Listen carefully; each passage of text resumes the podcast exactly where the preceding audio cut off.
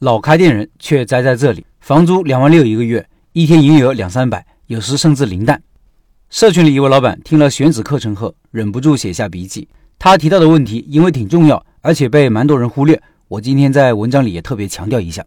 老板说，抖音直播间里秒杀抢了老陈的课程，感谢老陈的分享，也佩服老陈的学习和总结能力，强烈推荐大家学习和交流起来。里面消费场景这一节真的非常重要，不仅新手小白，连很多老手都会因为这个掉坑里。我在影院旁卖炸鸡好多年了，深刻意识到这个问题。大家看电影，尤其是年轻人看电影，都是在网上买票，掐着点到电影院，有些时候还是晚到。他们宁肯多看几分钟印钱广告，也没有时间等你五分钟出个餐。而且电影院黄金场次就那么几个点，如果电影好的话，满场那种，意味着同时接待数波客人。你只要人手备货稍微差一点，就会漏掉很多单子。如果你准备大量的人手，到电影院的淡季没啥电影的时候，你会发现养了大量的闲人，这些都是成本。我旁边原来开了一家叫摩登红人的国际化妆品店，主打民国风，价格不算贵。老板在其他地方也有店。开店都是在步行街景区，很会看人流和目标客群，生意都还可以，但是却赔在这里了。一个月房租两万六，一天也就两三百营业额，也有零蛋的时候。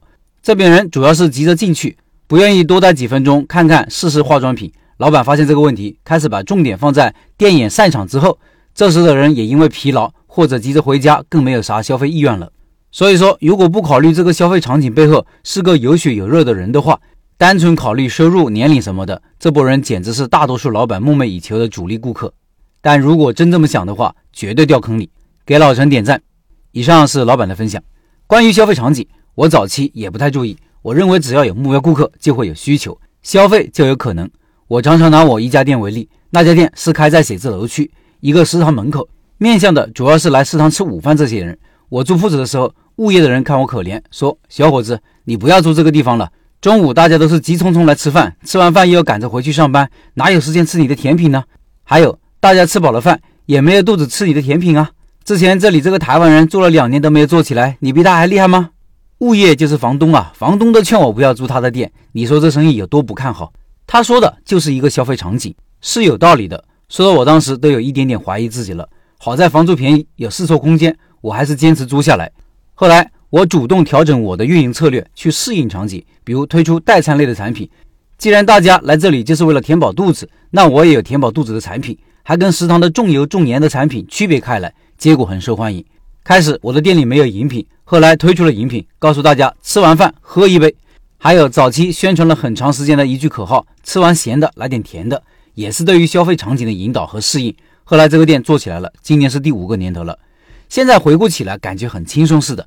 但是我当时是付出很多努力的，主动的调整自己的策略，去适应消费场景，甚至改变场景，这是一条比较难的路，对老板的要求是很高的。我如果没有经验，没有耐力，就很可能死在黎明前。所以在选址课里，我特意用了一节课补充了这个问题。在选址的时候，就要意识到自己的产品更适合在什么场景下消费，或者在哪种场景下顾客需求更旺盛，转化率更高。如果你是新手，注意消费场景会提高你选址的成功率。如果你店已经开起来了，发现场景有些不对，就要思考如何主动的适应消费场景，甚至创造消费场景。